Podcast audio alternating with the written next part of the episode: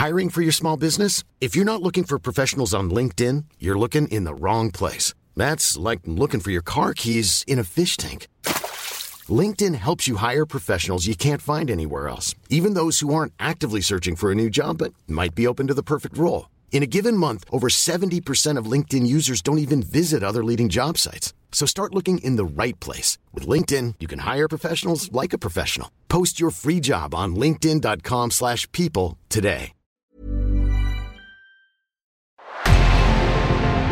Revenant à la lampe à huile, je ne crois pas au modèle Amish.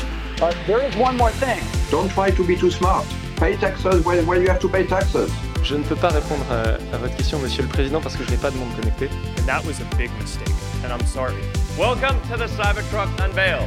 Voilà, je suis localisé en Allemagne. Signaux faibles, le podcast de siècle digital qui décode l'actualité du numérique. Bonjour à toutes et à tous, nous sommes le mardi 13 décembre 2022. Voyons tout de suite le programme du jour. On ira aux Bahamas pour commencer, où Sam Bankman-Fried, le fondateur de FTX, a été arrêté. En France, ensuite, Guillaume Poupard, ancien patron de l'ANSI, rejoint DocaPost, filiale de La Poste. Toujours en France, l'ARCOM lance une consultation publique sur la consommation d'énergie du streaming. Et enfin, la Chine qui prépare un plan de 143 milliards de dollars pour son industrie de semi-conducteurs. Voilà pour le programme du jour, c'est parti. Sam Bankman-Fried, dit SBF, fondateur et patron de FTX, ancien chevalier blanc des crypto-monnaies devenu paria, a été arrêté aux Bahamas. Souvenez-vous, FTX, c'était l'entreprise numéro 2 du monde des crypto-monnaies, derrière Binance. Son fondateur, SBF, a fait fortune dans les cryptos, mais il y a quelques semaines, en seulement quelques jours, FTX a fait faillite après plusieurs révélations, entraînant un nouveau crack de crypto-monnaies. L'entreprise s'est même retrouvée avec des milliers, voire des millions de créanciers, des particuliers comme des entreprises. SBF, lui, était depuis aux Bahamas. Nous avons réalisé un épisode d'ailleurs sur ce sujet dans notre autre podcast, Culture numérique, disponible aussi sur toutes les plateformes et sur notre site. Je vous invite donc à écouter cet épisode pour avoir une analyse plus en profondeur de cette affaire. Mais revenons maintenant à SBF, arrêté aux Bahamas donc à la demande des autorités américaines. Il devrait être extradé dans les prochains jours pour comparaître devant la justice américaine. C'est le bureau du procureur général des Bahamas qui a publié hier une déclaration selon laquelle les autorités ont prévu de, je cite, maintenir Sam Bankman-Fried en détention jusqu'à ce qu'une demande officielle d'extradition soit faite par les États-Unis. SBF se trouve donc en prison alors que la menace d'une crise plus profonde plane toujours sur l'écosystème des crypto-monnaies. Le pays souhaite également mener sa propre enquête et traduire SBF devant sa propre justice. Mais alors pourquoi? Eh bien parce que les autorités des Bahamas affirment que les dirigeants de FTX, SBF et Ryan Salam, ont dépensé 256,3 millions de dollars pour acheter 35 biens immobiliers à New Providence, aux Bahamas, dont un appartement à 21,3 millions de dollars. Les régulateurs locaux tentent de récupérer les propriétés de FTX dans le cadre de la procédure de faillite initiée aux États-Unis, mais ils estiment que, je les cite encore, la saisie des propriétés sur le sol des Bahamas n'est pas du ressort des tribunaux américains, mais des autorités locales.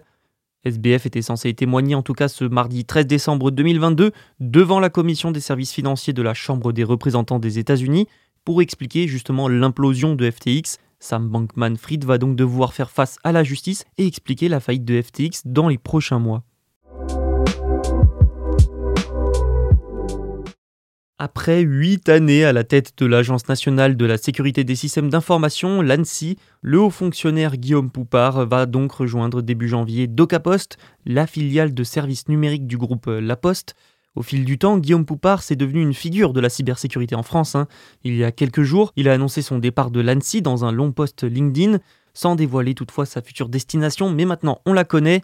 DocaPost représente donc pour lui un nouveau départ après sa période Annecy, où il supervisait quand même 573 experts protégeant les administrations et les entreprises françaises.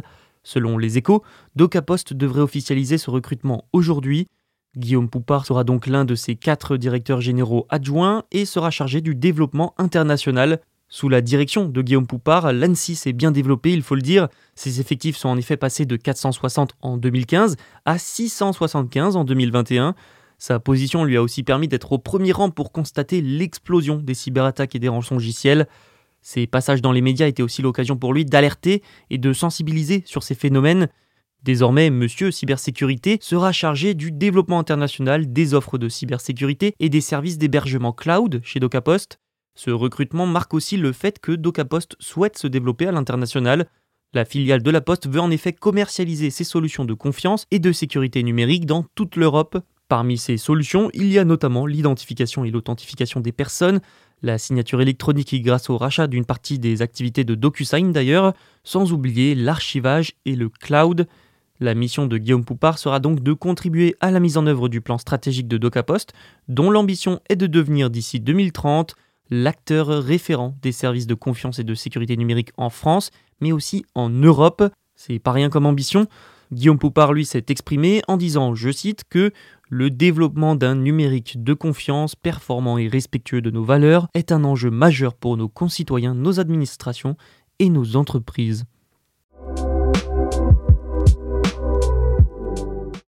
L'autorité de régulation de la communication audiovisuelle et numérique, l'ARCOM, va bientôt souffler sa première bougie, puisque l'organisation née de la fusion du CSA et de la Hadopi a vu le jour le 1er janvier 2022.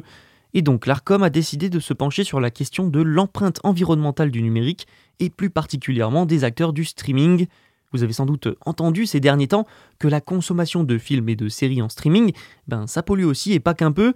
Du coup, l'ARCOM a décidé d'organiser une consultation publique sur ce sujet. Mais est-ce que ça pollue tant que ça, le streaming? Eh bien, selon plusieurs études, le numérique représenterait de 2 à 4% des émissions de gaz à effet de serre dans le monde. En France, selon une étude de l'ADEME et de l'ARCEP, sur 2020, le numérique représenterait 2,5% de l'empreinte carbone. Concrètement, ça fait quand même 17 millions de tonnes de CO2. Toujours selon cette étude, l'empreinte carbone du numérique serait majoritairement liée aux terminaux, qui représentent 79% de cette empreinte, suivi à 16% par les centres de données, puis les réseaux, 5%. Enfin, au niveau mondial, cette fois, les flux vidéo représentent plus de la moitié du trafic Internet. Alors bien sûr, ça veut dire que le streaming ne représente pas toute la consommation et l'empreinte carbone liée au numérique, mais c'est quand même plus de la moitié. C'est donc dans un objectif de réduction de la consommation énergétique que l'ARCOM souhaite interroger les acteurs de l'audiovisuel visés par la loi de réduction de l'empreinte environnementale du numérique en France, souvent abrégé par REEN. La consultation publique est lancée en collaboration avec l'ARCEP et l'ADEME. Une grande consultation, je cite, préalable à la publication d'une recommandation visant à informer les usagers de services audiovisuels de la consommation d'énergie de ces services. L'ARCOM a aussi expliqué qu'à l'issue de cette consultation, une recommandation à destination des acteurs visés par l'article 26 de la loi sera publiée. L'ARCOM, l'ARCEP et l'ADEME encouragent les acteurs à participer à cette consultation publique et à la réalisation des objectifs. Surtout que dans le cadre de l'article 26 de la loi, les trois autorités seront donc chargées de publier une recommandation sur la consommation d'énergie des acteurs de l'audiovisuel et du streaming. Tout cela doit en fait permettre aux autorités d'identifier les difficultés et les obstacles pour permettre aux acteurs de mettre en place des actions. Le but, c'est surtout d'inciter les acteurs du secteur, pour ne pas dire essentiellement les géants du streaming comme Netflix, de lancer des actions pour limiter leur impact environnemental. Reste à voir quelles seront les recommandations qui ressortiront de cette consultation publique. Nouvel épisode dans la série sur les restrictions américaines contre la Chine sur les semi-conducteurs, alors que le pays asiatique est dans une course à l'autosuffisance. On en a déjà parlé dans l'épisode d'hier. Cette fois, l'information, c'est que la Chine prévoit un programme de soutien à son industrie de puces. Le montant de ce programme, 143 milliards de dollars. Ça devrait constituer une nouvelle étape majeure vers la souveraineté dans ce secteur, et ça va surtout donner un peu d'air à l'industrie chinoise qui fait face aux restrictions américaines. Si ce programme voit le jour, il s'agira tout simplement de l'un des plus grands programmes chinois d'incitation fiscale sur 5 ans. Ça prendrait donc principalement la forme de subventions et de crédits d'impôt. Le but, vous l'aurez compris, c'est de soutenir la production de semi-conducteurs et les activités de recherche qui y sont liées en Chine. Il est probable que le plan soit mis en œuvre dès le premier trimestre 2023. La majorité de l'aide financière serait utilisée pour subventionner les achats d'équipements en semi-conducteurs nationaux par des entreprises chinoises, des entreprises qui auraient alors droit à 20% de subvention sur le coût de leurs achats Et donc, euh, comme je vous le disais, ce plan arrive après que le département américain du commerce a adopté en octobre un ensemble de règles radicales, on peut le dire. Dans le même temps, Joe Biden a signé un projet de loi historique prévoyant 52,7 milliards de dollars de subventions pour la production et la recherche de semi-conducteurs aux États-Unis. Ce plan pourrait enfin signaler une refonte de l'approche de Pékin pour faire progresser son industrie technologique, une refonte avec cette fois davantage de dépenses et d'interventions dirigées par l'État pour contrer les pressions américaines. Nous aurons sûrement plus de précisions dans quelques mois et nous vous tiendrons évidemment informés. C'est la fin de cet épisode, mais rassurez-vous, tous les autres sont à écouter sur siècledigital.fr et les plateformes de streaming. Vous pouvez aussi vous abonner pour ne rien manquer et pourquoi pas nous laisser une note. Merci et à bientôt. When you make decisions for your company, you look for the no-brainers. If you have a lot of mailing to do, stamps.com is the ultimate no-brainer. Use the stamps.com mobile app to mail everything you need to keep your business running with up to 89% off USPS and UPS. Make the same no-brainer decision as over 1 million other businesses with stamps.com. Use code PROGRAM for a special offer. That's stamps.com, code PROGRAM.